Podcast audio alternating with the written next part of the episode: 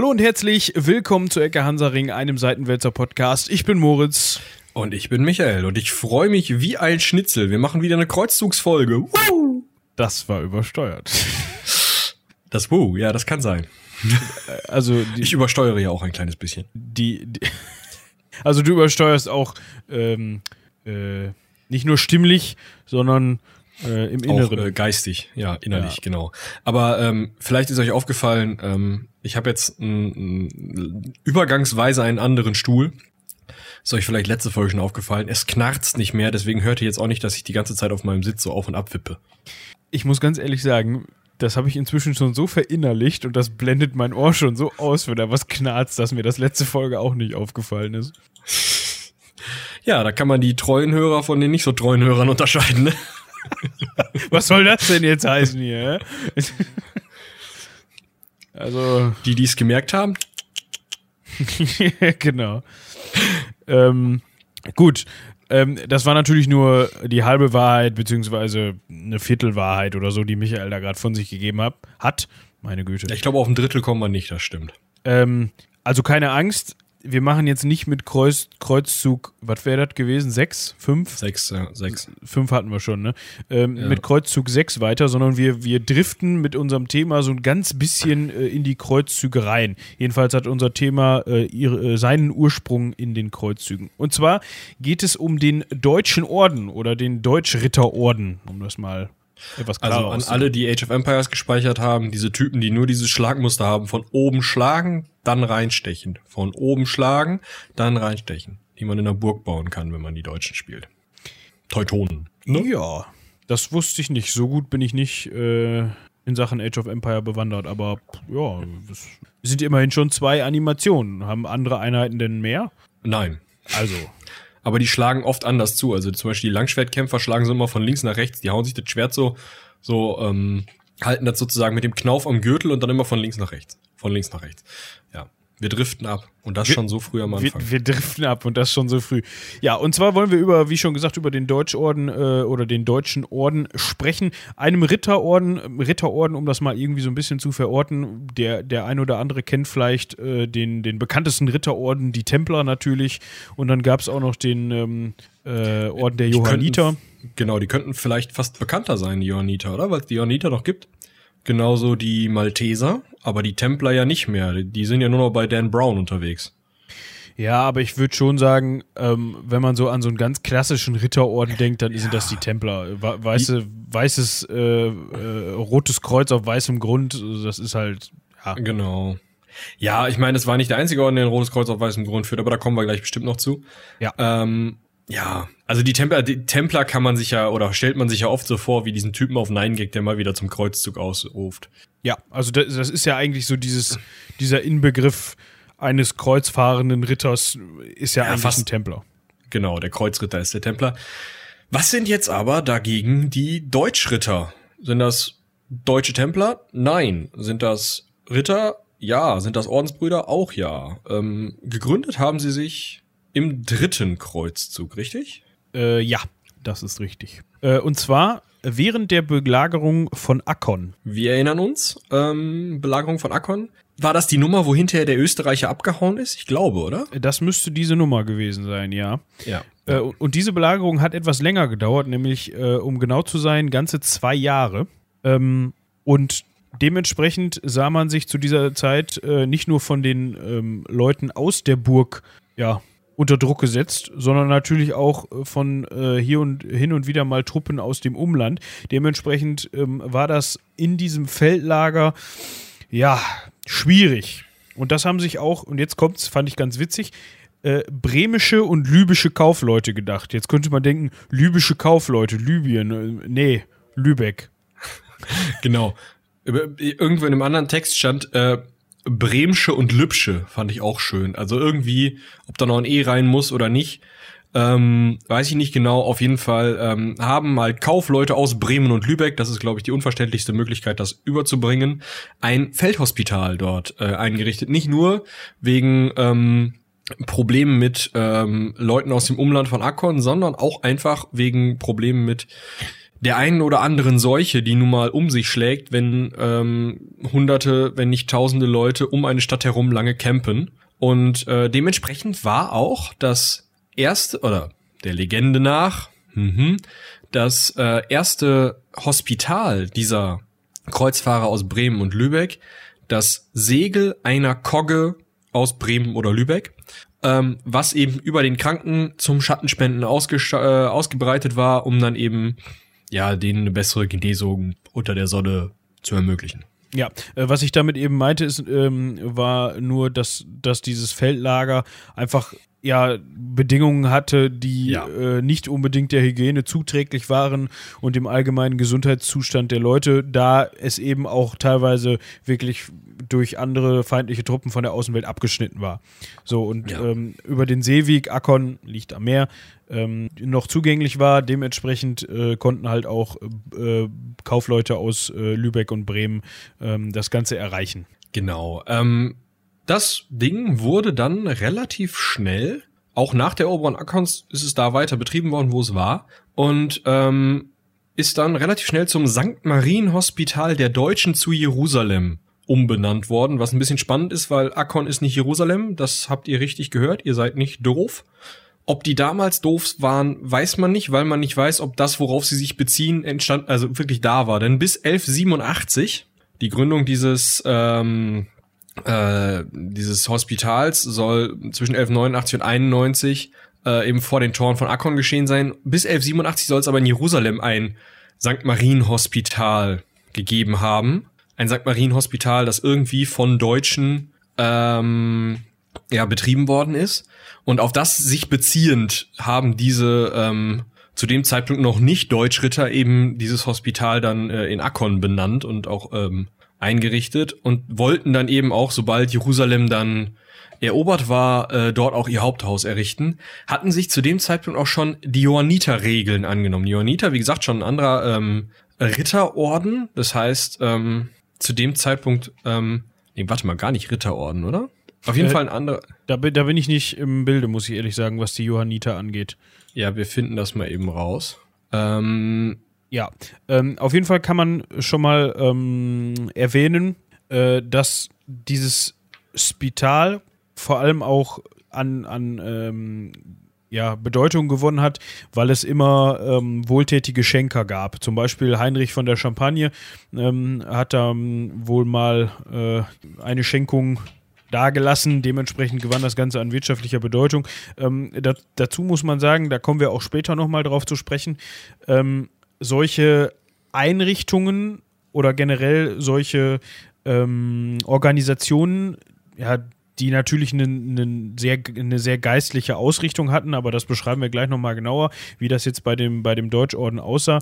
Ähm, die waren ah. natürlich gerade beim Adel, der viel Geld hatte, immer beliebt, um da irgendwie sich sein, sein Seelenheil zu erkaufen. So nach dem Motto, oh, da den gebe ich mal ein Stück Land oder einen Geldbetrag oder sowas. Ähm, dann, dann bin ich hinterher, ne, wenn es mit mir dann mal vorbei ist, äh, ist mein Seelenheil nicht in Gefahr. Also, also da kommen wir auch nochmal später darauf zu sprechen. Das ist ein wesentlicher Faktor, äh, gerade auch beim deutschen Orden, der denen dazu verholfen hat, ähm, äh, größer zu werden. Aber schon zu dieser Zeit, wo es noch eben eigentlich auf dieses äh, Spital zu begrenzen war, ähm, hat das schon angefangen, dass Leute da Schenkungen hinterlegt haben und dementsprechend äh, ja der, äh, der wirtschaftliche Einfluss äh, gewachsen ist. Wo man sich jetzt denken könnte, eigentlich, hä, das ist doch eigentlich ein Krankenhaus. Warum so warum haben die wirtschaftlichen Einfluss als Krankenhaus? Ja, also da schlägt das so ein bisschen ein, was ich jetzt gerade recherchiert habe. Also der Johanniterorden hat tatsächlich, äh, heute sind es die Malteser, weil der Johanniterorden, den man heute kennt, ist evangelisch. Ähm, aber ähm, die Malteser sind heute noch ein völkerrechtliches Subjekt. Also tatsächlich nicht ganz ein Staat, aber schon eben auch kein irgendwie in nur einem Staat ähm, untergeordneter ähm, ähm, Orden oder so oder ne, also ist halt schon irgendwie ein bisschen mehr als so ein, ein Kloster. Ähm, also die, haben, die der, haben quasi so eine Sonderstellung irgendwie. Genau, die haben so eine Sonderstellung. Und der interessante Punkt ist halt, der Deutsche Orden hatte zu dem Zeitpunkt dann eben auch so eine Art Sonderstellung, hat sich eine ähnliche ähm, ähm, äh, Regel gegeben und diese ähm, Regel um besagte halt nicht nur, dass eben Kranke gepflegt werden und dass man ein reiner Hospitalorden ist, sondern eben auch, dass man zur Befreiung des Heiligen Landes beziehungsweise zur Bekämpfung der Heiden im weitesten Sinne ähm, als Ritter in diesen Orden eintreten kann. Und dadurch entstand eben diese Möglichkeit des Ritter und Mönch gleichzeitig Seins innerhalb dieses Ordens. Ja. Was eine scheinbar sehr interessante Möglichkeit war. Das heißt, also für gerade für dritte Söhne von irgendwelchen Adligen. Das heißt aber halt auch, das heißt aber halt auch, dass ähm, diese Orden nur für den höchsten oder höheren Adel, eben nur für Ritter interessant waren. Und damit kommen halt auch diese Schenkungen zustande, von denen du gerade geredet hast. Und da der ähm, Templerorden relativ äh, international war und der Johanniterorden relativ stark französisch geprägt war, ähm, ja, war der Deutsche Orden so ein bisschen der Ort, dem man als irgendwie im Reich äh, unterwegs seiender Mensch was schenkte. Ja. Ähm, zum Ritterorden offi oder offiziell anerkannt als Ritterorden wurde er dann ähm, am 19. Februar 1199 ähm, und zwar von Papst Innozenz III. Ähm, da hat er dann auch wirklich dieselben Privilegien und denselben Stand äh, erworben oder verliehen bekommen wie die Johanniter und die Templer auch. Äh, also war er denen gleichgestellt. Vor Gott. Genau, ja. die wichtigen Sachen für so einen Orden halt, ne? Und interessant ist, was, was machten die Mitglieder dieses Ordens? Ähm, die teilten sich auf in verschiedene Gruppen, die unterschiedliche Aufgabenbereiche erfüllt haben. Die mh, wohl bekannteste, interessanteste und wichtigste Gruppe dabei waren die sogenannten Ritterbrüder, die wie jeder andere Mönch auch ein Gelübde der Armut, ein Gelübde der Keuschheit, also Zölibat, mh, und des Gehorsams gegenüber den Höheren äh, ablegen mussten.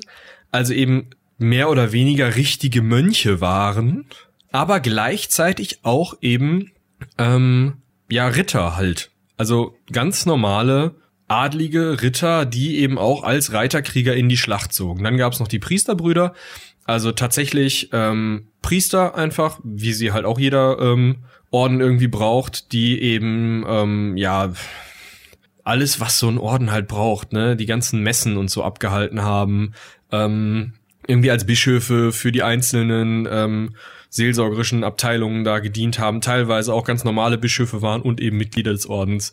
Ähm, außerdem eben die Kanzleien übernommen haben, die ganze Verwaltung, die ging eben zu großen Teilen von den ähm, Priesterbrüdern aus und da sieht man auch schon so ein bisschen so die Aufteilung. Okay, wir haben auf der einen Seite irgendwo die Krieger, die eben nach außen repräsentieren und kämpfen und die Priesterbrüder, die eher so im Inneren so ein bisschen rumrödeln. Verwalterisch vor allem auch tätig sind, ne? Genau, und dann gibt's noch diese, wo wir uns nicht so richtig einig sind, wie man die ausspricht. Sariant-Brüder, Sarai, Sareint-Brüder ist es auch nicht, weiß ich nicht. Sariant-Brüder würde ich das aussprechen. Ja, ähm, die ähm, schon kämpften oft ähm, oder eben nur äh, in der Verwaltung tätig waren oder als Kuriere zwischen den einzelnen ähm, äh, Ordensbaleien heißt das dann oder Ordensniederlassungen äh, unterwegs waren. Das waren eben Laien, die eben nicht geweiht waren, die nicht so krass äh, diesen Gelübden hinterherhängen mussten und die eben auch nicht adlig waren. Das war auch äh, ja eine der wenigen Möglichkeiten für Nicht-Adlige da mitzumachen. Und die Halbbrüder, die sogenannten Halbkreuzler, die einfach für untergeordnete Arbeiten zuständig waren, ähm, die waren allerdings wieder geweiht, wenn ich es richtig gesehen habe. Das, das, weiß ich jetzt nicht genau, ähm, aber die waren auf jeden Fall, ja, wie man sich das vorstellen kann, äh, Hof- und Haushaltsverwaltungsarbeiten, also Verwaltungsarbeiten im Sinne von ähm, nicht, nicht organisatorische Sachen, sondern einfach äh, zum Aufrechterhalten des, äh, de, des Betriebes auf den Gütern und ähm, in den Einrichtungen äh, des Ordens. Genau, ja. Ähm, was vielleicht noch ganz wichtig zu erwähnen ist, neben ja, militärischen Dingen, also vor allem halt auch die Ungläubigen vom richtigen Glauben zu überzeugen, ähm, gehört natürlich mit nach dem wie langen vor Messer, ne? mit Ist dem immer noch so.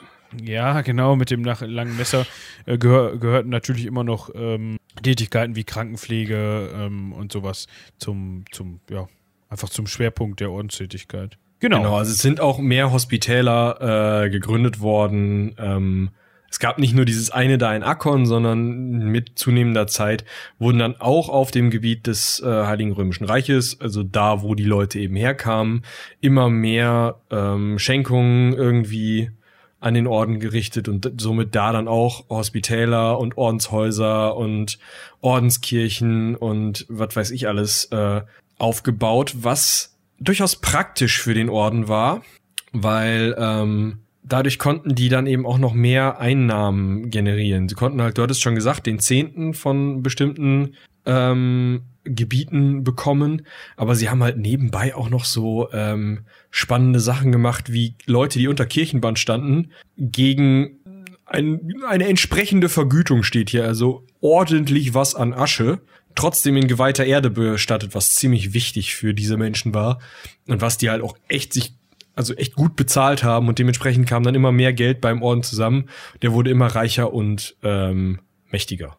Äh, das finde ich, das finde ich an dieser Stelle ganz spannend. Die durften das ja auch offiziell. Also genau. sie, sie durften ähm, exkommunizierte Personen, äh, also mit dem Kirchenbann belegte Personen, auf ihren Friedhöfen, Friedhöfen in geweihter Erde, Erde ähm, begraben. Also das war, ja. das war jetzt nicht so, dass sie das einfach gemacht haben, weil sie sich gedacht haben, oh geil, äh, schnelle Mark verdient, sondern das wurde denen offiziell äh, von der Kirche erlaubt.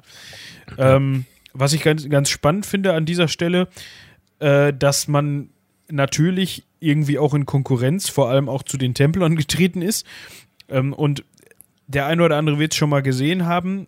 So dieses Erkennungszeichen des Deutschen Ordens war eigentlich immer ein weißer Mantel mit einem schwarzen Kreuz. So. Finde ich aber ganz interessant, weil das Wappen des Deutschen Ordens tatsächlich ähm, geteilt von Schwarz und Gold ist. Also halb oben schwarz, unten ähm, Gold und eben nichts mit Weiß zu tun hat, zumindest am Anfang nicht.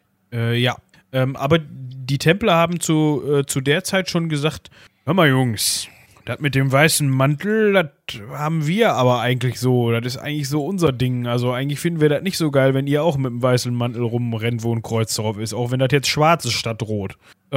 Ja, hinterher baut ihr noch Scheiße oder so und dann ne, waren wir es wieder gewesen. Ja, danke dafür. Irgendwann kommt so ein französischer König, brennt uns alle ab und ihr? Ja, toll. Ja.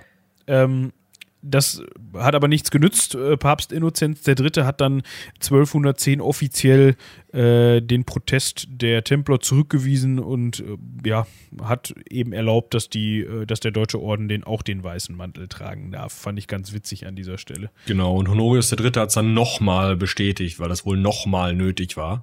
Ähm, interessant finde ich dann, das hieß ja dann nicht, dass dann die arme Seele Ruhe hatte, ne? Und die dann irgendwie sich nicht mehr mit den Templern angelegt haben. Nee, die haben im, in Palästina auch gleich mal einen Krieg ausgefochten. Ja. So die beiden krassesten oder vielleicht zwei der drei krassesten, bekanntesten, größten Ritterorden, die da irgendwo unten ähm, in Palästina eigentlich gegen die bösen, bösen Ungläubigen kämpfen wollen, streiten sich um Klamotten. Ähm, genau, und daran erkennt man natürlich auch, dass dass das Prinzip des Ganzen auch irgendwo hinkt. Also natürlich ging es da nicht also natürlich ging es auch irgendwo um dieses Recht, aber primär ging es darum, dass der Templerorden die Deutschritter nicht in seinem Land haben wollte und umgekehrt. Ja, nee, ich, ich, was ich jetzt sagen wollte, ist, dass es natürlich bei dieser Orden, Ordensstruktur auch natürlich primär darum ging, diesen Orden zu vergrößern und, und die Macht dieses Ordens zu steigern, mhm. indem man auch Ländereien besitzt, indem man Einkünfte hat, indem man sich wirtschaftlich ähm, ja, stärkt. Also so, so natürlich war in den, war in den äh, Anhängern ähm, schon in den Köpfen auch dieses, die, dieser Glaube vorhanden, aber man, daran sieht man auch, dass das natürlich direkt wieder natürlich ausgenutzt wird. Also natürlich ist man auch daran interessiert, dass der eigene ähm, Orden fortbesteht, sich vergrößert, mächtiger wird einfach. Vor allem gegenüber dem anderen Orden, der ja eigentlich dasselbe Ziel hat. Eben. Also es ist schon ähm, ja irgendwo klar, dass die sich irgendwann an eine Köppe kriegen. Wie krass das dann ausging, hätte man sich vielleicht in dem Moment nicht unbedingt denken können. Besonders, dass es halt so weit geht, dass 1241 die Templer die Deutschritter wirklich aus dem äh, aus Palästina verjagen. Also im Endeffekt kann man davon ausgehen, dass nach 1241 nicht mehr viele Deutschritter in Palästina unterwegs waren. Die haben sich dann woanders hingezogen. Und das war vielleicht auch ganz gut für den Deutschen Orden, wenn man sich mal so die Geschichte der Templer und des Deutschen Ordens anguckt. Ja, das könnte man so festhalten. Ähm, wenn wir gerade überlegen, an welcher Stelle wir offiziell weiter, offiziell vor allem, an welcher Stelle wir weitermachen. Ähm, was vielleicht noch ganz interessant war, dass, also der, ähm, es gab einen Großmeister, der, äh, einen Hochmeister, Entschuldigung, kein Großmeister, ähm, der. Die gibt es nur beim Schach. Genau. Der, der zur, äh, gibt es bei den Templern nicht Großmeister? Gab, wenn dann. Ja, ja, Die waren klar. mal, wie gesagt, Gartenfackel vom französischen König. Da war dann Ende mit Großmeisterei. Ich Ja. glaube schon, dass der dann da Großmeister hieß. Wahrscheinlich hieß er exakt bei den Templern Großmeister, weil er den Deutsch, bei den Deutschrittern Hochmeister hieß und und oder umgekehrt. Also ja, weiß ich nicht. Auf jeden Fall, ähm, der Punkt war, dieser Hochmeister saß lange in Akkon, dann ähm, auch mal eine Zeit lang in Jerusalem, meine ich, oder? Äh, ja, als das da, ja, aber nicht nie dauerhaft, weil das halt, Ah, nie Ja. dauerhaft in den äh, Kreuzritter, also Besitz war. ja, Kreuzfahrer. später dann mal in Venedig, weil man sich Genau, das hat, ist nochmal ein interessanter Punkt, dass der halt nochmal nach Venedig ist, weil er gesagt hat, ja, das sind eigentlich Ritter, die ins Heilige Land wollen. Zu dem Zeitpunkt, als der in Venedig gesessen hat, waren die im Deutschen Reich schon turbo aktiv und noch an zwei anderen Orten, über die wir gleich noch sprechen müssen. Aber ja, nee, wir wollen eigentlich im, im äh, Outremer, also in den Kreuzfahrerstaaten äh, aktiv sein. Und ähm, deswegen setzen wir uns mal so als Anspruch sozusagen in Venedig hin, was der wichtigste Hafen zur Ausschiffung ist. Ähm, trotzdem, ähm, wie gesagt, war der Orden dann eher in äh, ja, Nordosteuropa aktiv. Ich würde sagen, wir können noch mal kurz auf Siebenbürgen eingehen und dann auch direkt ähm, ah, zum Fleische des Abends, ne? Ähm, was ich an dieser Stelle noch mal eben ganz äh, schnell einwerfen wollte. Unter anderem hat der Orden auch äh, einige Niederlassen, Niederlassungen im Königreich Sizilien erworben. Hm. Und die sind dort entstanden. Also es ist noch mal eben so kurz den, den kleinen Hinweis zur letzten Folge, wo wir über ähm, ah, das Cross-Selling, ja. ähm, Robert, Robert- Giscard gesprochen haben. genau. einem normannischen Adligen, der äh, zu Zeiten von Heinrich IV. Ähm, Unteritalien äh, in Unteritalien gewirkt hat. Wir, wir halten das mal so fest, unter anderem eben auch in Sizilien. Ähm, falls euch das äh, interessiert, also das interessiert euch natürlich, ähm, dementsprechend, nachdem ihr mit dieser Folge fertig seid, ähm, könnt ihr erfahren, warum das Königreich Sizilien einen normannischen Ursprung hatte zu dem Zeitpunkt. Ja. Genau. Um jetzt ähm, wieder zurück nach Siebenbürgen zu kommen. Siebenbürgen, vielleicht um das mal einzuordnen, das ist in Ungarn, auch heute noch, also auch im heutigen Ungarn. Ähm, ist jetzt nicht irgendwie das allerriesigste äh, Gebiet oder so, aber es ist ähm, mh, ja in Ostungarn auf halbem Weg zum Schwarzen Meer. Trifft's das? Äh, ich muss da mal eben auf die Karte gucken, um ehrlich zu sein. Äh, das nennt Wenn- sich heute, äh, das, nee, Moment. Maps spuckt mir Transsilvania aus. Ja, ja. Aber das ist in heutigen Rumänien. Ja, Siebenbürgen ist, glaube ich, größer. Äh, ja, Siebenbürgen oder Transsilvanien, so kann man das. Ah, da, ah, okay. Das ist also Transsilvanien. cool. Wusste ich auch noch nicht. Ähm, ja, äh, liegt auf jeden Fall ähm, zum Teil, ich weiß nicht, wie, wie den ungefähren Grenzverlauf äh, des damaligen Siebenbürgens, auf jeden Fall liegt das heutzutage wohl äh, in äh, Rumänien. Mm, also, ja, genau, in Rumänien. Wenn man Okay. wissen will, wo Rumänien ist, dann muss man das halt, nicht weiß, wo Rumänien ist, dann muss man das halt nachgucken. Ja, es ist in der Nähe des Schwarzen Meeres, das passt schon mal. Gut, auf jeden Fall ist der interessante Punkt, dass die Deutschritter ja ähm, sich schon nach, also eigentlich direkt von Anfang an nach ihrer Gründung sich schon mit den Templern irgendwie in Haare hatten. Ähm, Im Reich schon ziemlich viel an so kleinen verstreuten irgendwie mal ne- einen Kirchsprengel, mal irgendwo ein kleines Klösterchen, mal vielleicht ein Hospital in irgendeiner Stadt, mal dann, oh, vielleicht hat's doch gereicht für irgendwie einen ähm, eine größere Kirche oder vielleicht mal irgendwie eine, eine kleine Baronie oder sowas, die dann da irgendwie an diesen Orden gegangen ist. Aber nie was richtig Großes, was er irgendwie spannende Größe gehabt hätte. Und auch in, in ähm, ähm, Palästina gab's halt nie so richtig große Besitzungen, sondern nur so drei, vier, fünf Burgen. Dementsprechend suchte dann der recht wichtige Ordenshochmeister Hermann von. Salza, Sal, Salazar, Salza, wo ist er? Wie die Soße. Salsa, Mensch. Keine Ja. Ahnung. Der Hermann auf jeden Fall. Äh, Salza, ja genau. Ja, wie, wie die Soße mit lecker.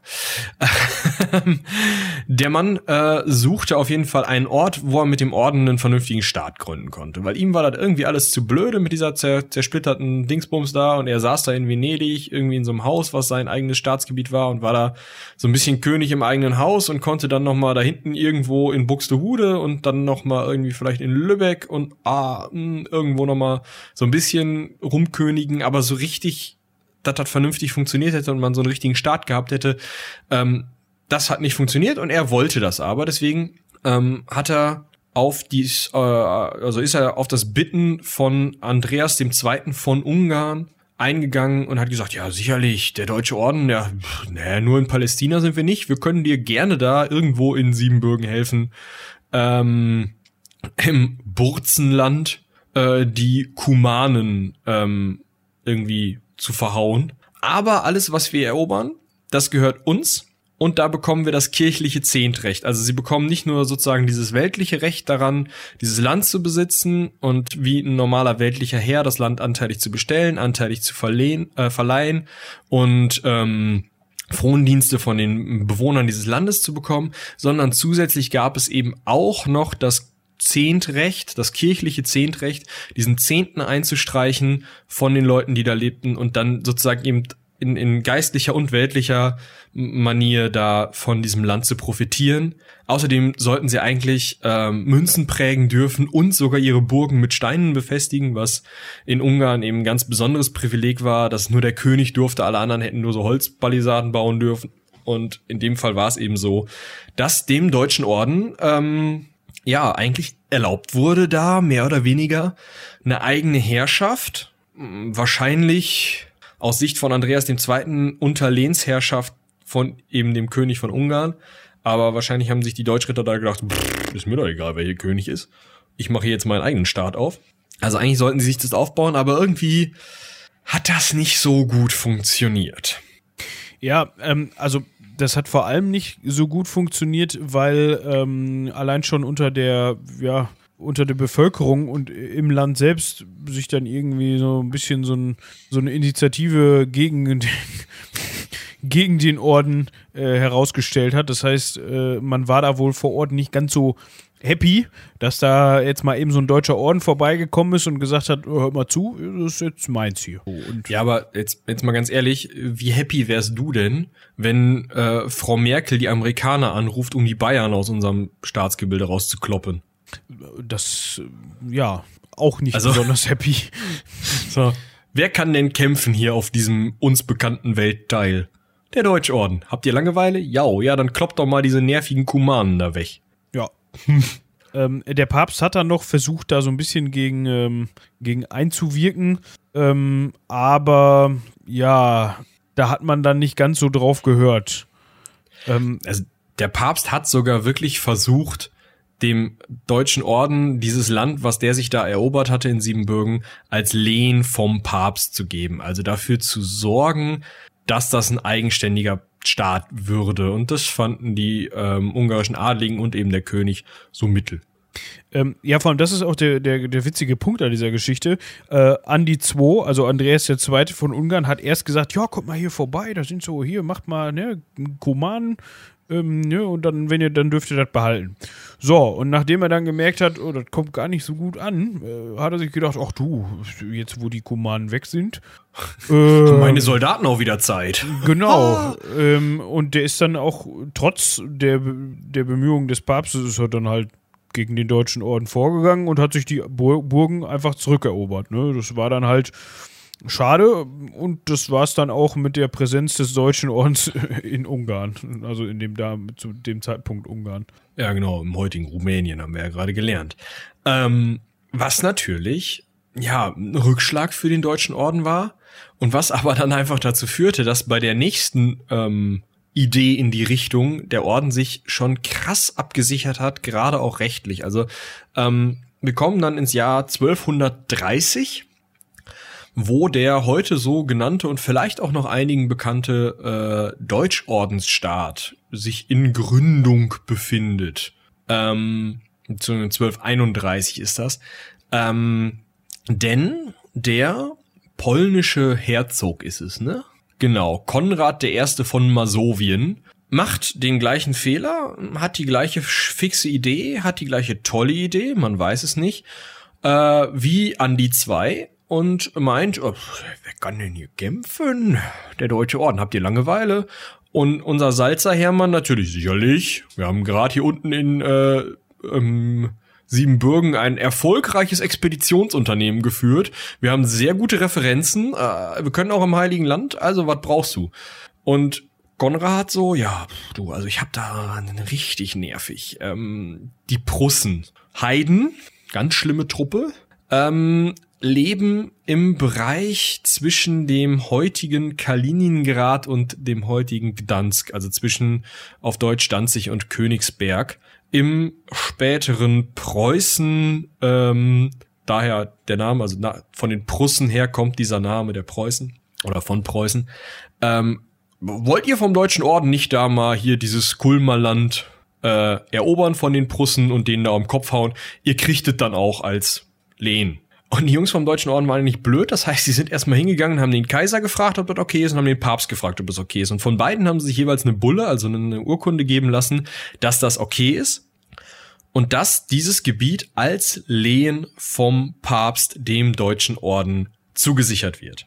Das heißt, ab 1230 im Vertrag von Kruschwitz, der heißt wahrscheinlich auf Polnisch auch ganz anders, aber ja, ähm, hat dieser Konrad von Masowien dem Deutschen Orden dieses Land auf ewige Zeit, so heißt es im Vertrag, überlassen. Und das Ganze war nur noch Papstlehen. Das heißt, zu dem Zeitpunkt, alles, was die ab dann in der Gegend erobern, gehört denen und gehört nur dem Deutschen Orden. Punkt aus. Äh, und das war natürlich auch im Sinne des Papstes, weil, ja, der man geht ja gegen Ungläubige vor, gegen Heiden, ne? Das ist ja immer gut eigentlich. Genau. Also im Sinne ja, des Papstes. Der wird sich halt auch gedacht haben, ich habe da lieber irgendeinen so, so einen Ritterorden rumhängen, als noch so einen nervtötenden König, den ich dann wieder exkommunizieren müssen äh, muss. Weißt du, wie den anderen Heinrich da. Ja, zum Beispiel. Ja, dementsprechend hat man dann 1231 ähm, mit äh, sieben Ordensrittern ja, sind die da mal hingegangen, ne? Die Weichsel überschritten. Ähm, also man muss natürlich sagen, sieben Ordensritter im Stande eines Ordensritters. Ähm, und man hatte noch 700 weitere Krieger dabei. Das waren dann wahrscheinlich ähm, diese Halbbrüder und ein paar Söldner und genau. was man halt so noch dabei hat. Ja, ähm, also sieben Ritter im Stande eine der, der, der Ordensritter sozusagen. Ja, es können auch noch andere Ritter dabei gewesen sein, denn ähm, das ist ja durchaus als Kreuzzug gedacht gewesen. Also dieser Kriegszug gegen die Prussen wurde von Gregor dem Neunten, dem damaligen Papst, als gleichberechtigt mit dem Kreuzzug ins Heilige Land ähm, angesehen. Also die gleichen, man hat die gleichen Sündenvergebung bekommen, also Ablass aller Sünden, wenn man das macht, ähm, und irgendwie direkt zu Rechten Gottes sitzen und tete tete, wenn man da getötet wird. Also das war genauso cool wie ins Heilige Land zu fahren und vor der Haustür. Das ist fast so praktisch wie der äh, Albigenser Kreuzzug oder der Wendenkreuzzug. Du musst nicht mal die Pantoffeln ausziehen und kannst mitmachen. Geil. Genau. Die Prussen werden sich in dem Zusammenhang gedacht haben, äh, Moment mal. äh, Entschuldigung. genau. Ähm, ja, man hat sich dann dementsprechend da niedergelassen, so wie ich das mitbekommen habe oder so wie ich das rausgelesen habe, gab es jetzt auch gegen die Prussen ähm, auf Dauer nicht, nicht so das Problem. Probleme. Ich wollte gerade sagen. Man muss sich aber auch überlegen, wer da gegen wen gekämpft hat. Ne? Also das war eben ein, ein Volksstamm, eine Volksgruppe, eine Ethnie von ähm, die in diesem kleinen Gebiet lebten, die sich halt bisher gegen eine Christianisierung gewehrt hatten, wo aber noch keiner so richtig versucht hatte, die ähm, zu erobern. Also es gab die Brüder von Dobrin, ein, ein äh, auch ein Ritterorden, der ähm, äh, von den von dem Konrad von Masowien beziehungsweise von Freunden von ihm gegründet worden war, um eben diese Prussen niederzuringen. Die haben es aber nicht geschafft, aber die waren halt auch nur eben aus diesem polnischen Kernland heraus gegründet worden. Das waren einfach nicht so viele und die waren nicht so kampferfahren und die hatten nicht den reichen und mächtigen Hintergrund wie der Deutsche Orden. Der Deutsche Orden, wie gesagt, Schenkungen von hier und dort, Geld ohne Ende, weil sie an allen möglichen Ecken und Enden irgendwie Geld einstreichen konnten. Dann natürlich ähm, wir sind immer noch im Jahre 1230, also wir sind nicht so weit weg von den letzten paar Kreuzzügen. Ähm, das heißt, und auch von der Nummer da in Siebenbürgen sind wir vielleicht fünf Jahre weg. Das heißt, da sind dieselben Leute. Ähm, naja, gut, 10, 15 Jahre. Ja, ähm, aber, aber es ist jetzt nicht so, dass es eine, eine neue Generation ist. Genau, also ja, nee, zehn Jahre, da haben sie in Siebenbürgen angefangen, 24 sind sie rausgeflogen. Ähm, oder noch später. 25 sind sie rausgeflogen. Ähm, also da haben die noch gekämpft. Das heißt, da sind Leute, die gerade vor fünf Jahren, als, also maximal vor fünf Jahren, wahrscheinlich noch näher dran, ähm, aktiv im Kampf standen, aktiv ähm, äh, genau wissen, was sie da tun, die Rüstung und Waffen haben, die vom Orden gestellt werden, weil sie ja dieses Armutsgelübde haben. Das heißt, ähm, du hast halt wirklich die Elite von Kämpfern da stehen und dagegen halt eben Leute, die eigentlich Bauern sind und ihre Heimat verteidigen. Ja, schade für die. Ja. Ähm, dementsprechend konnte man sich da recht gut durchsetzen. Ähm, das Ganze hat man dann weiter fortgesetzt, unter anderem auch im, wie nennt man das, Livland? Livland? Lieferland? Liefland? Ja, Liefland, glaube ich, oder? Ja. Also äh, heutiges äh, Estland, Lettland, Litauen die äh, kannte, wobei er ähm, äh, Estland, Lettland. Ähm, da gab's auch so einen Orden, also diese Bü Brüder von Dobrin wurden schon einfach in den deutschen Orden integriert und ein anderer Orden, der sogenannte Schwertbrüderorden, sieht so ein bisschen aus wie der äh, Templerorden, war's aber nicht. Er wurde in Riga gegründet ähm, und sollte eben die ähm, sollte das Livland äh, missionieren ähm, und eben auch die Litauer. Ähm, ja, der wurde dann auch einfach einge, eingekreist vom, äh, eingebürgert vom Deutschen Orden. Und damit gab es eben zwei, ähm, zwei Ordensgebiete, nämlich einmal um Riga herum und einmal eben südlich von Königsberg, äh, östlich von Danzig, ähm, die beiden Ordensgebiete, die sich dann auch zusammenschließen wollten, die also militärisch versucht haben, aufeinander zuzugehen und ähm, ein möglichst großes Gebiet gemeinsam für diesen Orden zu sichern. Ja, ähm, was an dieser Stelle vielleicht ganz interessant ist, äh, also vorher vielleicht nochmal eben, äh, um das einzuwerfen, es gab natürlich auch Parteien, die dieser Expansion in diesem Raum ja jetzt nicht so freudig entgegengeblickt haben. Unter anderem natürlich auch äh, russische Fürstentümer, bei denen man dann ja irgendwann mal angekommen ist. Unter anderem eben auch litauische Fürsten ähm, aus, dem, aus dem Großfürstentum Litauen. Ähm, ja, die da jetzt keine Verträge mit hatten. Und an denen dann auch eine weitere Expansion irgendwie so ein bisschen nicht gescheitert ist, aber ähm, mit denen man sich zumindest dann. Zumindest mal angestoßen, ne? Da ist man zumindest mal hin und hat mal geklopft. Genau, mit denen man sich dann auch hier und da immer mal wieder in den Köppen hatten, in den Köppen hatte.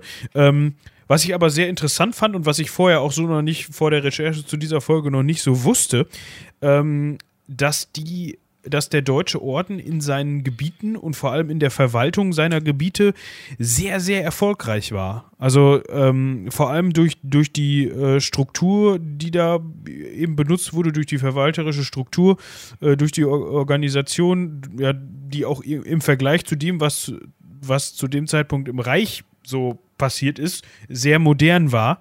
Ähm, ja, du hast halt im Gegensatz zum Reich, im Reich hast du ja ähm, diese, diese immer weiter runtergehende Lehnspyramide mit immer kleineren Potentaten, die da irgendwie so für ihr, ihre Fliese da zuständig sind.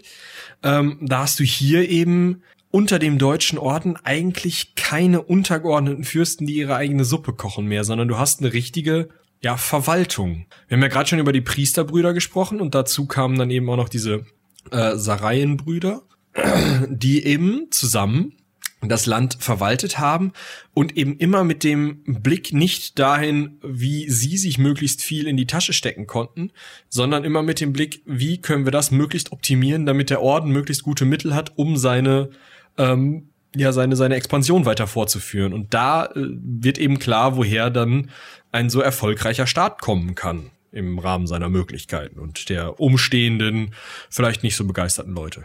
Genau. Ähm, und das hat auch sehr gut geklappt. Ne? Also da muss man genau. wirklich sagen, äh, da ist sehr, sehr gut gewirtschaftet worden. Dadurch ist natürlich auch äh, der Orden sehr reich geworden. Ähm, und ja, der eine oder andere Groschen wird hängen geblieben sein. Das ist wohl so. Genau. Ähm, jetzt gab es aber ein Problem. Ich hatte eben schon das Großfürstentum Litauen angesprochen.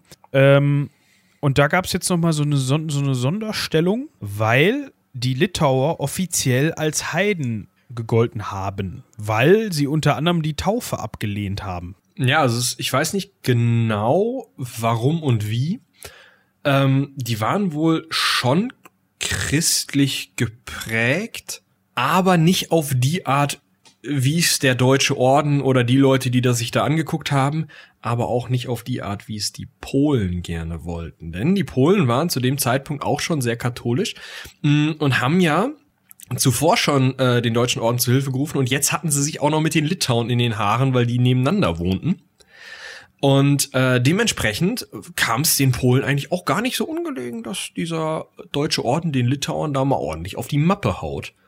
Und der Deutsche Orden war eben auch, das haben wir ja gerade schon gehört, wir haben dieses eine Kerngebiet ähm, um den späteren Hauptsitz Marienburg, also ähm, äh, östlich von Danzig, südwestlich von Königsberg und wir haben das andere Kerngebiet oben äh, Lettland äh, und Estland um Riga, um Vilnius. Mh, äh, die ja sozusagen diesen Teil Litauen irgendwie einschließen. Das heißt, da war der Orden natürlich sehr interessiert daran, diese litauischen Gebiete zu bekommen. Und er hatte auch keine Chance mehr, sich weiter zu erweitern, denn westlich von Danzig war das Heilige Römische Reich. Der Kaiser hatte gerade erst mit seiner Bulle vor vielleicht 20, 30, 40 Jahren dem, dem Orden überhaupt dieses Existenzrecht dieses Ordensstaates gegeben, den greifst du nicht an. Südlich war Polen, die hatten auch gerade erst geholfen. Und nordöstlich saß Russland und mit denen wollte man sich auch nicht anlegen, besonders weil die jetzt auch nicht so super zufrieden damit waren, dass da äh, um Riga und ähm, Vilnius, also in deren eigentlichem Einflussbereich, dieser deutsche Orden rumhängt. Und über der Ostsee irgendwie sich mit Dänemark und Schweden anlegen, tut auch nicht Not. Dementsprechend, ja, war der Weg klar, wir wollen nach Litauen und diesen mehr oder minder Heiden ähm, ihr Land abnehmen. Ähm, genau, und ich meine, ja, auf der einen Seite kann man jetzt sagen, ja, es sind ja Heiden, da muss man ja gegen vorgehen. Auf der anderen Seite kann man sagen, ach, ist ja ganz passend, ne, dass das jetzt zufällig mal Heiden sind. Na, guck mal, die, die, die taufen ihre Kinder gar nicht. Heiden, los geht's. An dem Land haben wir kein Interesse. Also Zwinker, Zwinker. Also. Ja, ähm, das ist wohl im Bereich des Möglichen. Ja. Ja, also man hat sich aber so ein bisschen, muss man einfach festhalten, an, äh, an Litauen die Zähne ausgebissen. Das war eben dann auch schon mal eine andere Hausnummer als jetzt irgendwie so die, die Prussen oder ne, so, so kleine. Die Kumaren äh, da unten oder wie die hießen. Genau. Also so, das Ding ist, vorher haben sich halt mit einem Stamm nach dem anderen angelegt. Und hier war es eben so, wir hatten ein konsolidiertes Großfürstentum in Litauen. Ja. Also wirklich eine, eine Art Staatsgebilde, was da eben gegenkämpfen möchte. Ja. Ähm, was ich noch ganz spannend fand, äh, es gab noch eine Episode auf Gotland, äh, so will ich ja. jetzt einfach mal nennen. Äh, Gotland, äh, heutiges äh, Schweden ähm, und auch damals, ähm, ja, ich muss mal gerade sagen, also Gotland war zu dem Zeitpunkt, ähm, ich weiß nicht, im, ob die im Besitz äh, der Vitalienbrüder war, aber ähm, die Vitalienbrüder kennt man vielleicht, ähm, wenn man. Klaus Störtebaker. Genau, wenn man sich mal ein bisschen mit Piraterie beschäftigt hat. Ähm, und man hat eben Gotland erobert, und zwar im Jahr 1398 ähm, um diese Vitalienbrüder zu zerschlagen. Und jetzt fragt man sich, was hat denn der deutsche Orden mit Vitalienbrüdern und Piraterie zu tun? Ja, erstmal kann man festhalten, die Küstenregion äh, die eben von Gotland aus auch sehr gut ähm, äh, zu befahren sind für Piraten. Die waren ja de zu dem Zeitpunkt einfach im, im ähm, Besitz des Deutschen Ordens. Im Besitz des Deutschen Ordens. Dementsprechend hat der Deutsche Orden auch die Handelswege kontrolliert und auch den Handel kontrolliert und davon profitiert. Zum anderen, ähm, Sondergeschichte für den Deutschen Orden, war der Deutsche Orden Mitglied der Hanse. Als einziges, ähm, nicht, als einzige nichtstädtische ähm, ja, Institution sozusagen. Sonst gab es nur Städte äh, in der Hanse, aber der Deutsche Orden war sozusagen einer Stadt gleichgestellt und war als gesamtes Mitglied in der Hanse. Dementsprechend hat man natürlich auch da von den Vitalienbrüdern war man nicht so begeistert von den Vitalienbrüdern, weil die einem wahrscheinlich auch um den einen oder anderen ähm, ja, Groschen gebracht haben. Genau, also Mitglied der Hanse, man kann sich auch vorstellen, wo das herkam, wenn der Deutsche Orden ursprünglich von Leuten aus Bremen und Lübeck gegründet wurde. Ne? Also diese, dieser Zusammenhang hängt da immer noch so ein bisschen mit drin. Und wir sind ja jetzt auch gerade erst so 100 bis 200 Jahre, ähm, beziehungsweise zu dem Zeitpunkt, wo diese Episode ähm, mit äh, Gotland stattfindet, sind es schon 200 Jahre äh, weit weg von der Gründung des Ordens. Also da mögen noch Leute irgendwie aktiv gewesen sein. Ja. Ähm, Gotland hat man dann ähm, erstmal besetzt Ja, das war dann zu dem Zeitpunkt Gebiet des Deutschen Ordens, beziehungsweise konnte da nicht so wirklich jemand was äh, gegen sagen. Ähm, 1400, jetzt muss ich mal, 1408 hat man das Ganze dann an Dänemark, äh, an äh, Margarete die erste von Dänemark verscherbelt und zwar, und jetzt haltet euch fest, für 63 Kilogramm Gold. Ja. So, wir können das mal eben umrechnen, weil man sagt ja, dass der Goldpreis über die Jahre eigentlich immer so, also Gold ist ja eigentlich ein ganz gutes Mittel, um zu vergleichen. Du, wa- was, also die Kaufkraft von Gold hat sich ja nicht so wirklich verändert über die Jahre. Vielleicht so ein bisschen, aber Es ähm, ist schon gestiegen, aber wir können ja mal sagen, was das heute wert wäre. ja, also, aber das ist durchaus vergleichbar, glaube ich. Ähm, ich gucke das mal eben nach. Das würde mich nämlich jetzt wirklich interessieren. Äh, ja, was ist das hier? Gold.de, super. Äh, ein, ein, ein Kilogramm Gold beim ähm, Goldpreis, äh, beim jetzigen Goldpreis abgelesen am 26.01.2020 um 17.23 Uhr ähm, in Euro 45.000 Euro für ein Kilo Gold, 45.811. Das können wir dann mal mal 63 rechnen. Ja, also 45.000 habe ich jetzt mal mal 63 gerechnet, da sind wir bei 2,8 Millionen Euro. Ich kann das gerne noch mal eben rückgängig machen. Äh, das war jetzt 63 mal 45.000 wie viel? Äh, fünf- äh, 45.811 und 60 Cent. So, ja, es sind immer noch, sind 2,88 Millionen Euro. Oder 2,89, mhm. Rundung. Ähm, 2,8 Millionen Euro. Ähm, Ja, da kriegst du Gotland heutzutage nicht mehr für. Ja, da, da, da wird's aber auch mit dem Innenstadtgrundstück in Berlin schwierig. Ja, ist richtig. Ne? Also pff, schon Schnapper jetzt Ja. für die Margarete, ne? Ich muss ehrlich sagen, ich, als ich gelesen habe, 63 Kilo Gold, habe ich so gedacht, so, das ist mehr, muss ich ehrlich gesagt sagen. Das ist schon, überrascht mich ein bisschen. Ich hätte gedacht, das ist das- mehr, so aus dem Bauch raus. Na. Ja, aber das haben zwei Mann da eben hingeschleppt, ne? Also Ja. Ja.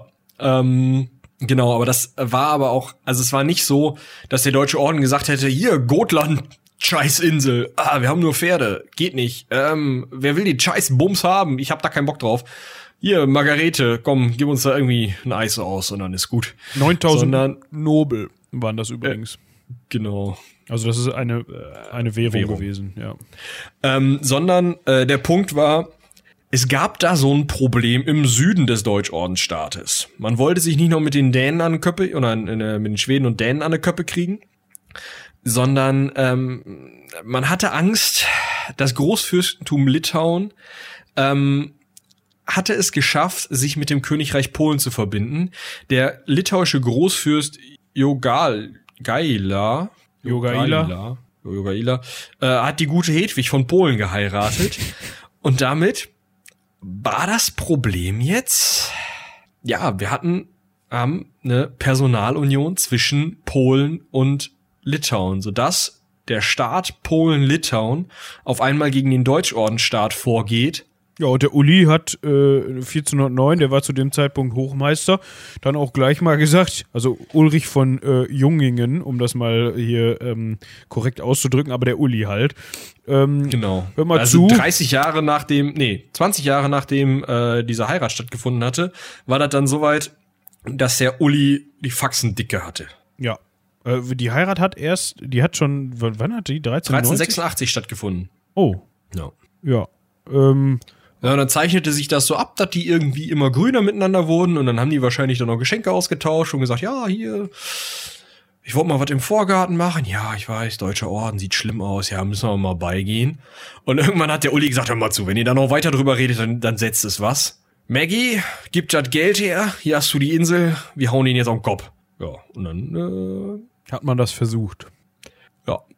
Und dann kam es eben ähm, am 15. Juli 1410 äh, zur sehr, bekannt, sehr bekannten Schlacht von Tannenberg. Also das müsste eigentlich, ähm, wenn man sich irgendwie so ein bisschen äh, in der mittelalterlichen Geschichte äh, bewegt hat, dann wird einem dieser Name vielleicht schon mal untergekommen sein.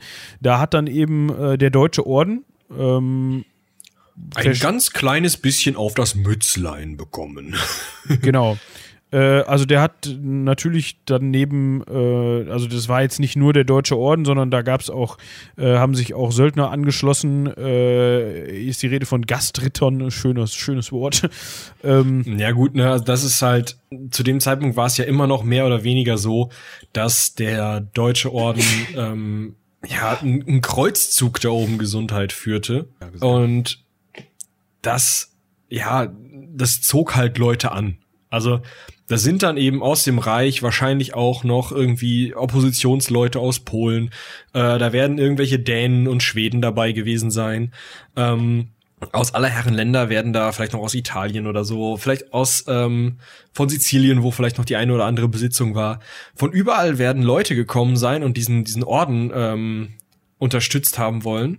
Und ähm, ja, die haben aber trotzdem einfach auf die Mütze gekriegt. Ja, aus äh, von einem polnisch-litauischen Verbund ähm, wurden die sehr vernichtend geschlagen. Der Uli äh, ist unter anderem da äh, tot gestorben.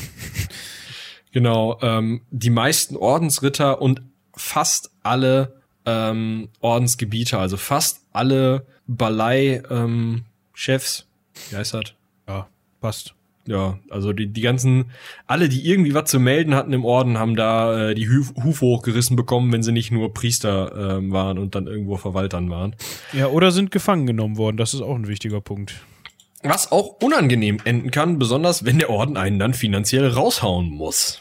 Ja, ähm, es kam dann zu einem Frieden, und zwar zu dem Frieden von Thorn.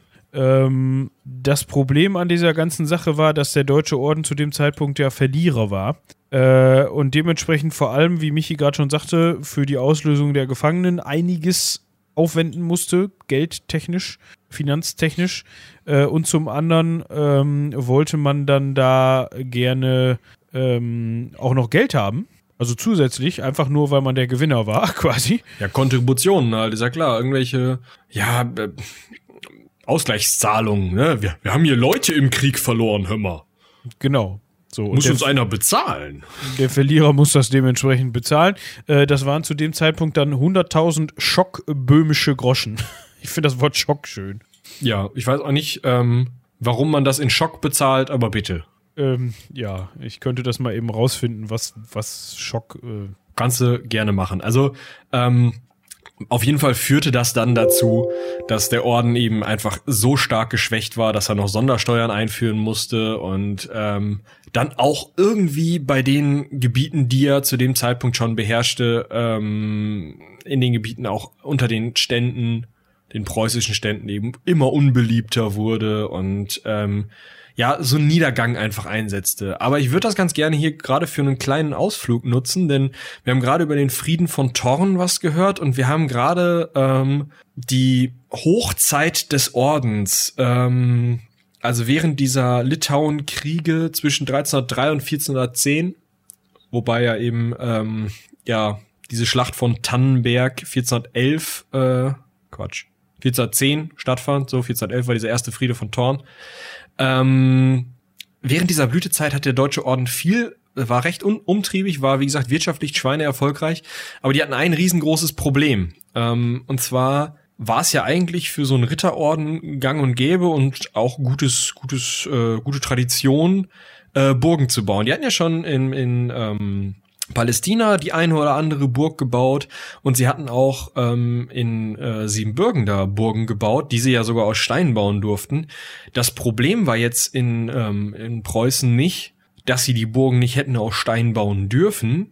Sie konnten sie nicht aus Stein bauen, weil die Gegend da so dermaßen flach und steinbefreit ist, dass du die zwar irgendwie aus Bruchsteinen dir da so ein Türmchen zusammenkloppen kannst, aber um wirklich große Burganlagen zu bauen, wie es Thorn ist oder wie es, das ist wohl die bekannteste Burg des Ordens, die Marienburg oder ähm, ja, Malborg heute auf Polnisch. Am Fluss Nugat. Äh, Nein, der heißt nicht wirklich Nougat, sondern Nougat.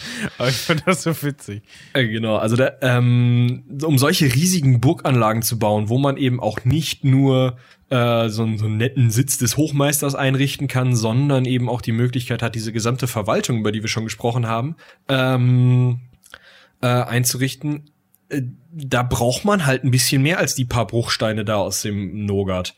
Dementsprechend hat man das aus gebrannten Backsteinen aus Ziegeln gebaut. Und das ist tatsächlich der größte Backsteinbau Europas und UNESCO Weltkulturerbe, diese Marienburg. Ähm, und ist ein super spannendes Teil. Wenn ich mal Zeit habe, fahre ich dahin.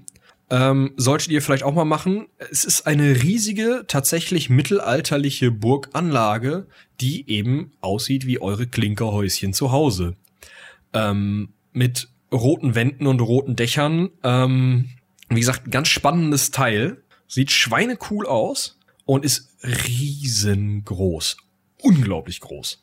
Ähm, was mich jetzt direkt interessieren würde, äh, da wirst du mir wahrscheinlich jetzt auch keine Antwort drauf geben können, da müsste man den Patrick mal fragen. Ähm, welchen Festigkeitsvorteil hat das eine im Vergleich zu dem anderen? Also denkt man sich, wenn man da anrückt und oh, eine Mauer aus äh, Ziegelstein, geil. Oder denkt man sich, oh fuck, eine Mauer aus Ziegelstein. Weißt du, also ist, hält die mehr aus als eine Bruchsteinmauer oder nicht? Also aus gewissen Erfahrungen Backstein äh, in einem Backsteinbau ähm, des 16. Äh, und Umbau des 18. Jahrhunderts in Münster kann ich dir sagen, hängt vom Backstein ab. ähm, du kannst ähm, Backsteine auf extrem viele verschiedene Arten in verschiedenen Öfen brennen. Und es hängt eben davon ab, aus welchen äh, Materialien du die, also welchen Lehm du hast, um die zusammenzusetzen, welche ähm, chemischen Anteile dieser Lehm hat, wie heiß die Verbrennung stattfindet, wie lange der gebrannt wird, äh, wie viel Wasser dem dabei entzogen wird, ähm, wie groß dieser Stein ist, ob der dann sozusagen eben schnell nach innen durchbackt oder ob der ganz langsam und schonend gegart wird, je nachdem, ne, zwischendurch mit Bratensaft übergießen, Kümmel oder nicht, ihr kennt das. Ähm, ist das sehr, sehr unterschiedlich. Was ich sicher sagen kann, ist, dass die Steine, die ich aus dem 16. Jahrhundert kenne, ähm, nicht kaputt zu kriegen sind also da kannst du mit dem Hämmerchen drauf einschlagen, da passiert nicht viel. Die Steine aus dem 18. Jahrhundert aber, die in Öfen gebrannt wurden, also die äh, aus dem 16. Jahrhundert sind, sind Feldbrände, die ich kenne, und die anderen, die in Öfen gebrannt wurden, wurden halt relativ schnell eben zusammengeklatscht. Das sind vielleicht nicht so heiße, vielleicht anders von, äh, von den Seiten irgendwie anders, anders ähm, gebrannte Steine, ähm, die brösel ich dir mit dem Daumen weg. Mhm.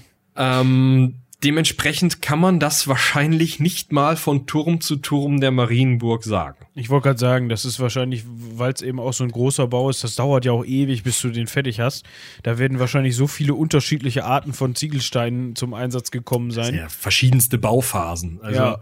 die, der Bau ist vor 1300 begonnen worden und irgendwann, nachdem der Deutschorden schon lange ausgezogen war, ist der Teil neu erweitert worden. Also ähm, ja, ja, und vor allem halt auch, ähm, das reicht ja schon, wenn du, wenn du den Bruchstein aus demselben Steinbruch holst, dann kannst du dir sicher sein, okay, die werden auch eine unterschiedliche Dichte haben, die Steine, und da wird auch mal ähm, einer ein bisschen bröseliger sein als der andere, aber bei so Ziegelsteinen, wenn du anfängst, das Ding zu bauen, dann beschäftigst du ja, ich sag jetzt einfach mal so, also ich nenne es jetzt einfach mal Ziegeleien. Das wird, wird zu dem Zeitpunkt noch nicht, werden noch keine Ziegeleien gewesen sein, im, so wie man die heute kennt. Aber es werden irgendwelche Kleinstbetriebe, nenne ich es jetzt einfach mal gewesen sein, die Ziegelsteine hergestellt haben. So, da wird sicherlich irgendeinen Typen gegeben, hat, der, äh, gegeben haben, der normalerweise Ziegelsteine brennt. So. Und da reicht einer nicht. Da, da kriegst du wahrscheinlich deinen Ziegelstein aus diversesten Ecken des Umlandes. Quellen, klar. So, und dann alleine da wird schon ein Riesenunterschied wahrscheinlich in der Konsistenz bestehen, weil der eine seinen Ziegelstein ein bisschen anders macht, wie er das von Opi gelernt hat, wie der andere, so ungefähr. Ne? Ja klar, da ist auch jeder mit seinem Rezept dabei und sagt, ja, meiner ist aber leichter und dadurch leichter zu verarbeiten. Und der andere sagt, ja, toll, dass er leicht ist, aber wenn ich da meinen Stein draufschmeiße, ist der Fratze. Genau. Ja. ja. Ähm, da kommt es dann wahrscheinlich als Belager ganz drauf an, wo ich hinschieße. Genau, wahrscheinlich kommt es auf die Zeile der Steine an, in die du schießt. Ja, man sieht das ja auch schon, wenn man sich die Burg hier, äh, also die heutige Burg mal auf Fotos anguckt. Da sieht man ja auch schon in den, ähm, ich weiß jetzt zwar nicht, wie viel von wie viele Backsteine da noch aus der Zeit übrig sind mm, oder ob man das heutzutage schon. Äh, Entschuldigung.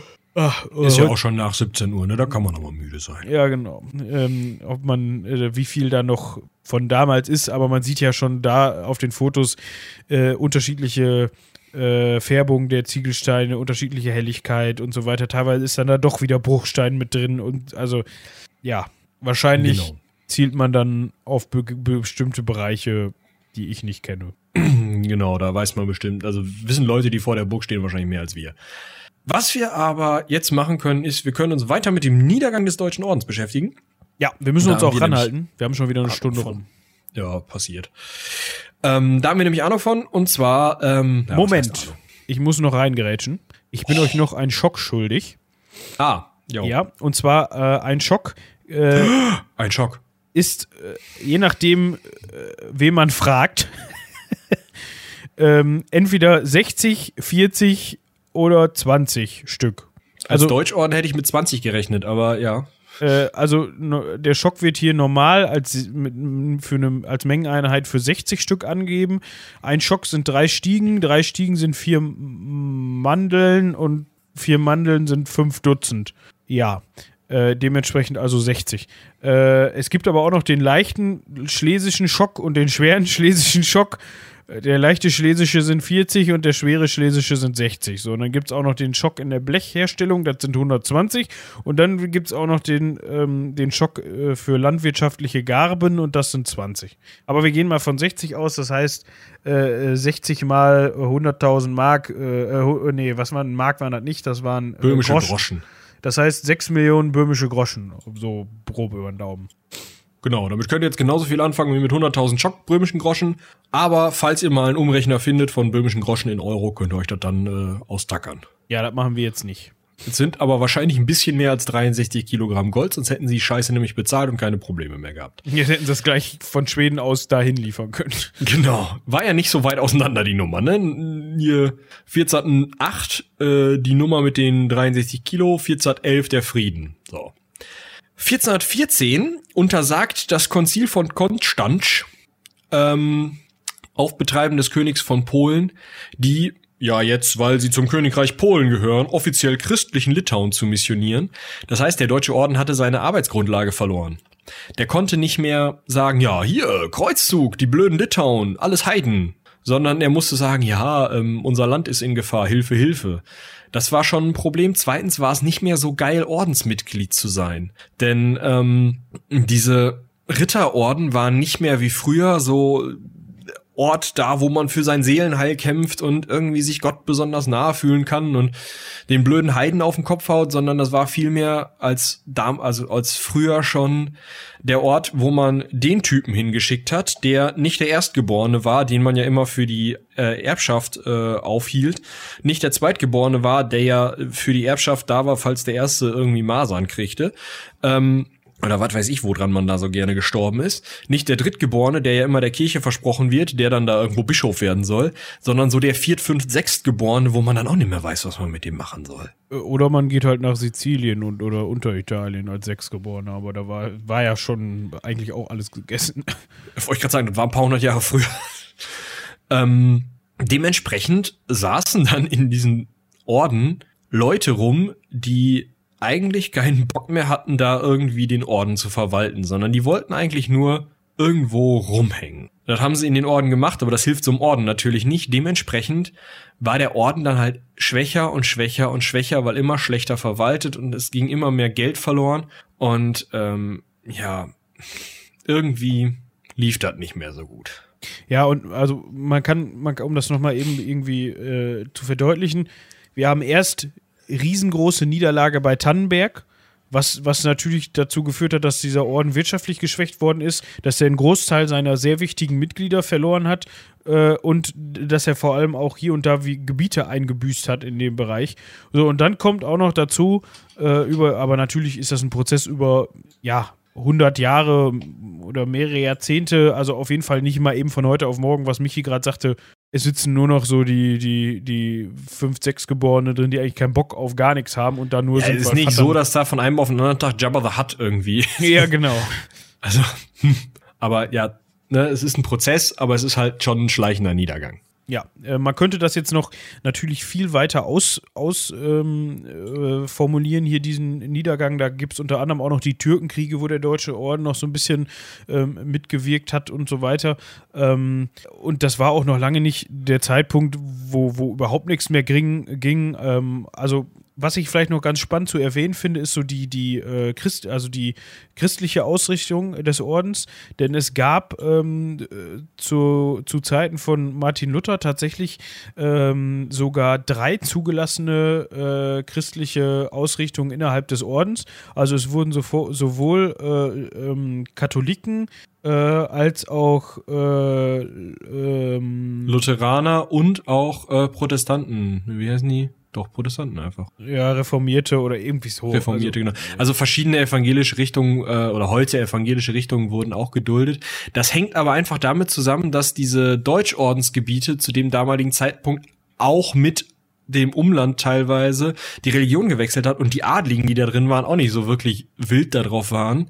Ähm, sich dann da irgendwie in irgendwelchen Religionskriegen zu beteiligen, sondern der Orden dann sozusagen als kaiserliches ähm, ja Lehen, als kaiserliche ähm, Organisation ähm, mehr verstanden hat und eben versuchte im Reich als Orden intakt zu bleiben und weniger als irgendwie katholische ähm, Entität. Ein interessanter Punkt in dem Zusammenhang ist auch, dass der Orden teilweise sogar sich den Rat Martin Luthers geholt hat.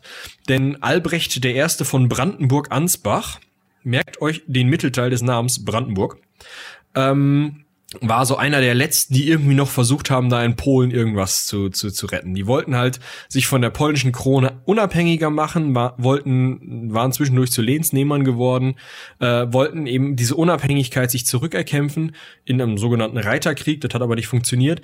Und dann hatte der äh, Albrecht mal so eine kleine Unterredung mit dem Madin, Luther, und der Martin hat gesagt, sag mal, muss halt sein, dass du in so einem Orden bist. ich sag mal, die Gegend ist schön. Du bist sowieso schon hier von und zu Brandenburg. Kann man da nicht was drehen? Ja, und der Albrecht hatte sich das dann zu Herzen genommen, hat ähm, den Orden ja aufgelöst und äh, vom, beim König von Kohlen, äh, von, von Kohlen, von, beim König von Polen äh, geregelt, dass er dann äh, Herzog in Preußen, weil Teile Preußens woanders belehnt waren, aber Herzog in Preußen wurde. Das heißt, dieser Herzog, Al also dann Herzog Albrecht I. von Brandenburg-Ansbach war auf einmal nicht mehr ähm, Deutschordensmeister, Hochmeister, genau. Hochmeister, genau. also nicht mehr Chef des Deutschen Ordens, sondern nur noch in Anführungsstrichen Herzog, aber im gleichen Gebiet. Also er hat seine Herrschaft behalten und dafür diese Ordenszugehörigkeit abgegeben. Das fand zwar der Rest vom Orden so mittel, die haben dann da im Deutschen Reich so ein bisschen rumrevoltiert und extra direkt irgendwie den zu dem Zeitpunkt Deutschmeister, also denjenigen, der für die deutschen Gebiete des Ordens zuständig war, direkt zum Hochmeister gemacht, sodass dann später daraus das Amt des Hoch- und Deutschmeisters wurde. Aber äh, im Endeffekt hat das dazu geführt oder kommt daraus die Entwicklung, dass später dann in der der brandenburgische, also die die brandenburgischen Fürsten, Markgrafen gleichzeitig das Gebiet Preußen, das Herzogtum Preußen in Polen regiert haben. Und daraus entsteht später diese deutsche Großmacht Preußen, denn aus diesem Zusammenhang zwischen der Kurwürde, die bei Brandenburg war, und dem Herzogtum Preußen, was dann später sich einen König, eine Königswürde organisiert hat, ähm, entstand dann eben eine Großmacht, das Königreich Preußen. Das hat dann eben auch dafür gesorgt, dass dann die Gebiete wieder zusammenkamen äh, zu äh, Ungunsten Polens. Ähm, und das war eines der Königtümer, die sozusagen im Reich verankert waren, aber Fürsten, die außerhalb des Reiches eine Königswürde hatten. Ja, das ist ja nicht nur eben der Brandenburger mit der preußischen Königswürde, sondern unter anderem auch Sachsen, die zwischendurch die polnische Königswürde hatten, oder auch ähm, Hannover, die zwischendurch die englische Königswürde hatten. Also da ähm, ja wird irgendwie so eine ähm, ja, Tradition kann man es nicht nennen. Das ist irgendwie eine Mode im, im, in der frühen Neuzeit, sich so außerhalb des Reiches mal so eine Königswürde zu organisieren. Habsburg ja auch in Ungarn und ähm, Böhmen. Ja, ähm, finde ich eigentlich eine voll geile Nummer von dem Typen. Es ist so, oh, ich bin jetzt hier Hochmeister. Ist ein schöner Titel. Die Klamotten sind auch geil, aber ja. waschintensiv, das weiß, ne? Ja, und dann hat er sich gedacht, was ist denn, wenn ich gar nicht mehr Hochmeister wäre, aber das Land hier behalte? das ist halt so eine geile Nummer eigentlich. So richtig.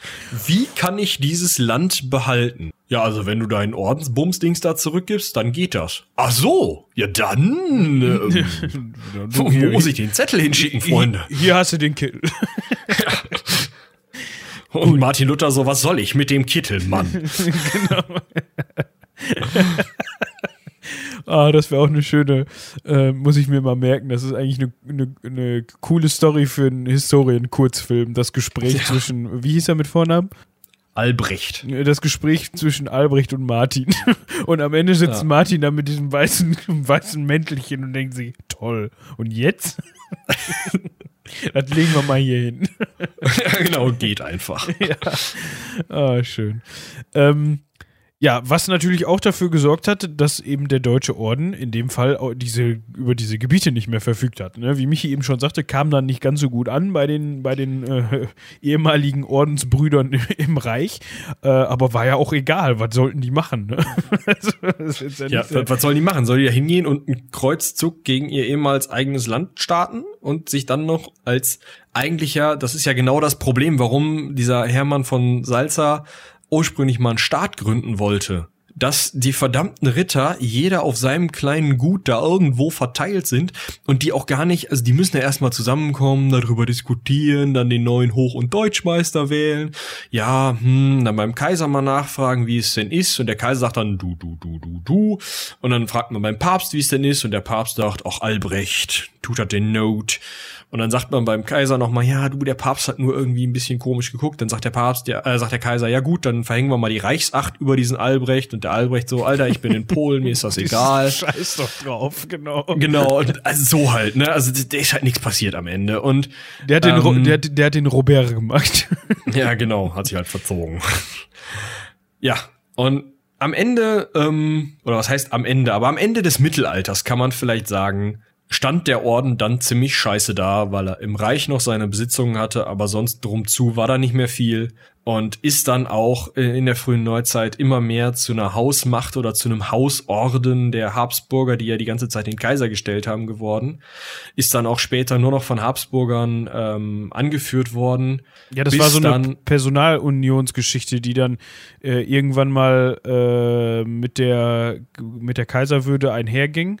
Genau, ja, nicht mit der Kaiserwürde, sondern tatsächlich mit, ähm, es wurde immer der Typ aus der Habsburger Familie, der sowieso schon die ähm, geistliche Laufbahn eingeschlagen hatte, auch, ähm, auch Hochmeister des Ordens, weil wenn der Kaiser es geworden wäre, hätte er sich ans Zölibat halten müssen, was für so Ah, einen ja. Kaiser total unpraktisch Ja, ist. ja, stimmt.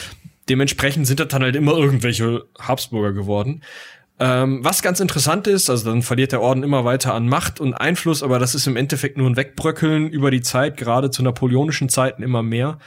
Ähm, dann am Ende des Ersten Weltkrieges zerfällt ja dieses große Reich von ähm, Österreich-Ungarn, dieser Vielvölkerstaat, und damit gibt es halt keine, kein Kaisertum mehr, was diesen Orden beschützt. Und aufgrund dessen ähm, hatte der Orden dann das Problem, dass er als Ritterorden so nicht mehr funktionieren konnte, weil diese Ritter nicht mehr notwendig und auch einfach nicht mehr, also die Leute waren halt Ritter vom Titel her, aber das waren ja keine, keine mh, Soldaten dann mehr oder keine Reiterkrieger, weil was willst du da mit Reiterkriegern groß machen?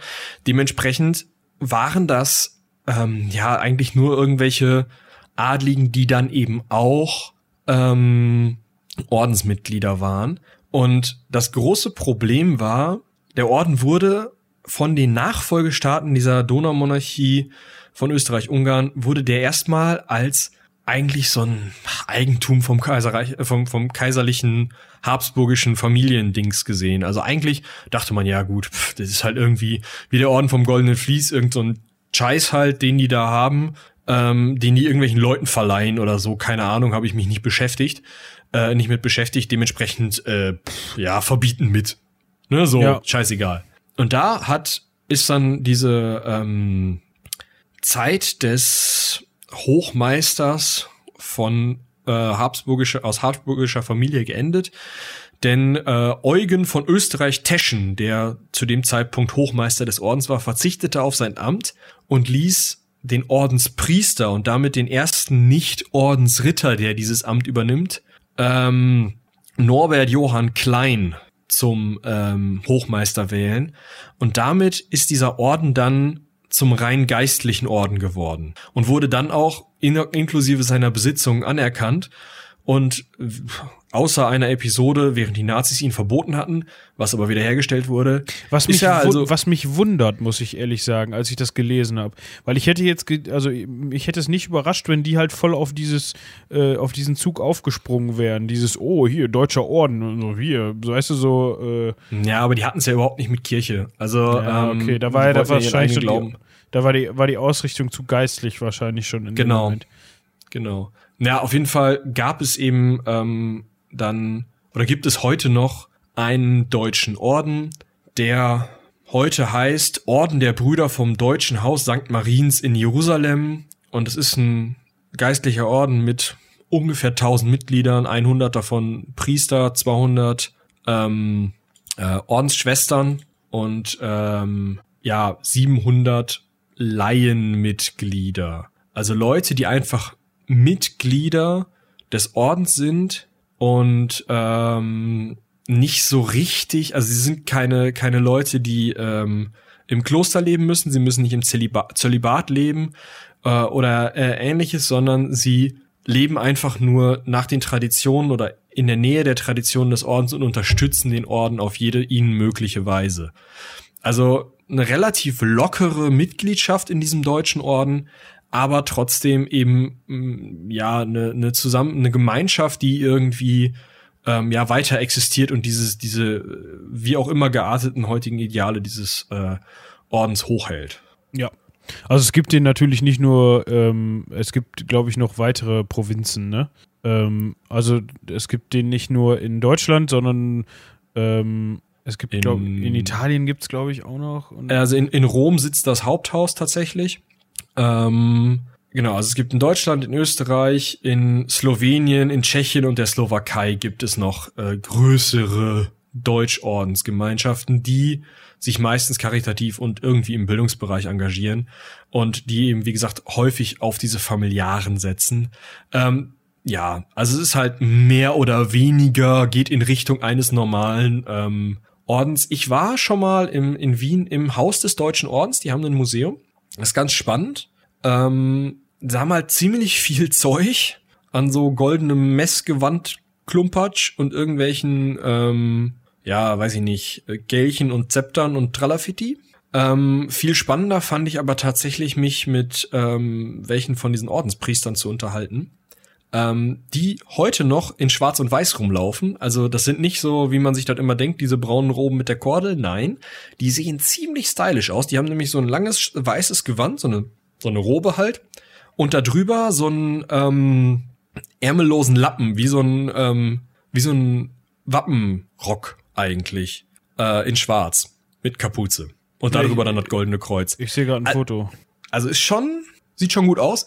Und die Leute sind halt habe ich zumindest das Gefühl, unter den ähm, Ordensleuten, mit denen ich gesprochen habe, äh, bisher waren das tatsächlich die weltlichsten, kann aber auch daran liegen, dass das eben der Tag der offenen Tür im Deutschordenshaus war und die irgendwie versucht haben, Nachwuchs zu werben oder so, weiß ich nicht genau. War auf jeden Fall ganz spannend, mit denen eben darüber zu reden, ähm, wie viel sozusagen vom alten deutschen Orden noch in deren heutigem Ordensdings drin ist und die sagten halt, sie konzentrieren sich eben auf dieses ähm, Hospitalding und auf dieses Leuten irgendwie helfen, Leute bilden und ganz besonders eben wirklich ähm, ja irgendwie in, in, in, am Menschen, mit den Menschen zu arbeiten und irgendwie zu helfen. Tja, am letzten, heute haben wir den 26. Äh, heute vor einer Woche ist der ähm, Bischof von Mainz zum Ehrenritter ernannt worden.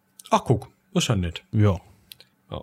Also ist natürlich auch für alle, die das jetzt nicht verstanden haben, ja, es gab mal zwischenzeitlich verschiedene christliche Strömungen, die zugelassen waren, aber heutzutage ist das Ding katholisch. Also. Ah, ja, genau. Also die äh, anderen sind dann so ausgeschlichen im Endeffekt. Ja, also das lag aber auch vor allem daran, ähm, dass die Habsburger Monarchie, unter der das ja lange Zeit lief, ähm, erzkatholisch ist und auch krass in der Gegenreformation aktiv war. Ja. Genau. Und dementsprechend auch dafür gesorgt hat, natürlich, dass der Orden wieder katholisch wird. Genau.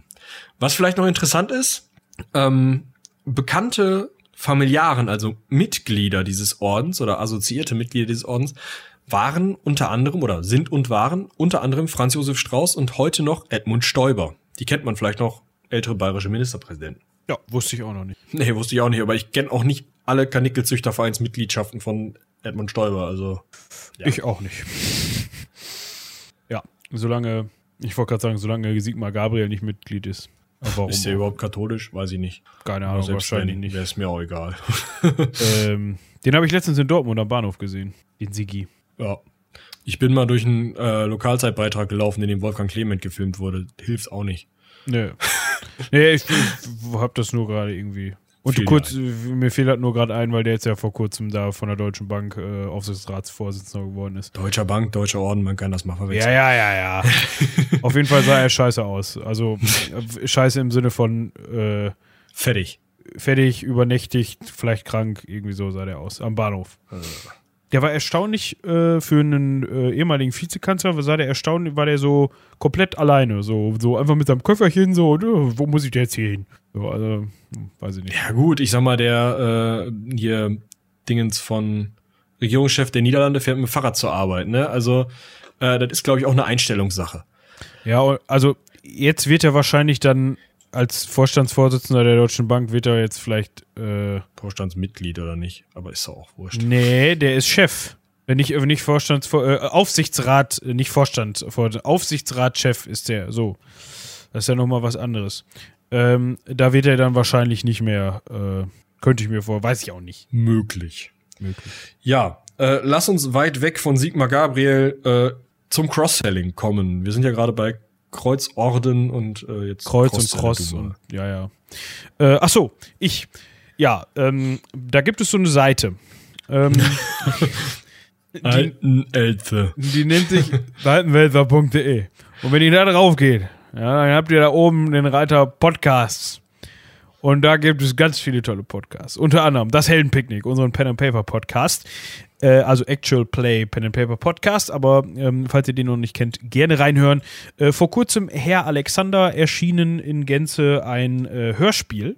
Ja, das ihr aber über alle bekannten Podcast-Plattformen, äh, fast ein Zungenbrecher hier, ähm, bekommen könnt natürlich kostenlos. Da geht es um einen Münsteraner Bühnenzauber aus dem Zauberer aus dem äh, 19. Jahrhundert. Ähm, ja. Und dann haben wir noch ab und zu mal spontan, spontan. Wir erzählen jetzt nicht, dass da bald wieder was kommt, weil das kommt, wenn es kommt, weil das ist spontan, spontan. Äh, ja, habe ich was vergessen? Diverse Sachen. Ähm, ja, es gibt noch weitere Hörspielformate, aber die findet ihr dann, wenn ihr den Herrn Alexander hört. Ähm, ihr könnt uns eine E-Mail schreiben an Outremer. Deu Deutscher Orden at Seitenwälzer.de wäre komisch, ne? ja, das wäre wirklich komisch, deswegen überlege ich. Marienburg, das ist doch cool. Ja. Marienburg.seitenwälzer.de. Ähm, wenn ihr irgendwie Näheres zu Backsteinkonsistenzen wissen wollt, fragt wen anders. Ähm, aber Kuchenrezepte haben wir lange nicht mehr äh, eingefordert. Gerne Kuchenrezepte. Muss auch nichts Rotes bei rauskommen. Ähm, ja, ansonsten, äh, wie immer der Aufruf von mir. Ähm, ich glaube, ich lach mir da langsam Image an, aber drückt doch auch gerne nach dem Hören dieser Folge links neben der Folge auf seitenwälzer.de auf den Unterstützt uns Button und gibt uns einen Kaffee für die nächste Online-Konferenz aus. Ist auch ein virtueller Kaffee, das passt also ganz gut. Dann können wir noch ein bisschen mehr Zeit, Geld und Liebe in dieses Projekt investieren. Vielleicht mal ein geileres Mikrofon kaufen, damit ich nicht die ganze Zeit übersteuere oder sowas. Und äh, ja, in diesem Sinne bin ich eigentlich jetzt fertig. Ähm, ich hau jetzt noch mal was raus, was mir jetzt gerade so spontan eingefallen ist. Ähm, es wäre ja mal mega spannend, wenn man jemanden interviewen könnte aus dem Deutschen Orden. Ich glaube nicht, dass das, dass, dass wir dadurch, dass ich jetzt hier das anspreche, irgendwas davon erreichen. Aber falls, so aus, keine Ahnung, man hat ja schon Pferde kotzen sehen.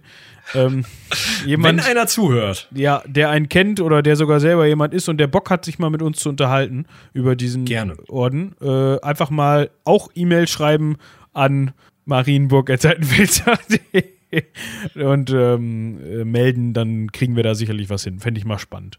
Wäre mega spannend, ja. Ja, Gut, dann würde ich sagen, äh, glatt wieder anderthalb Stunden vollgekriegt.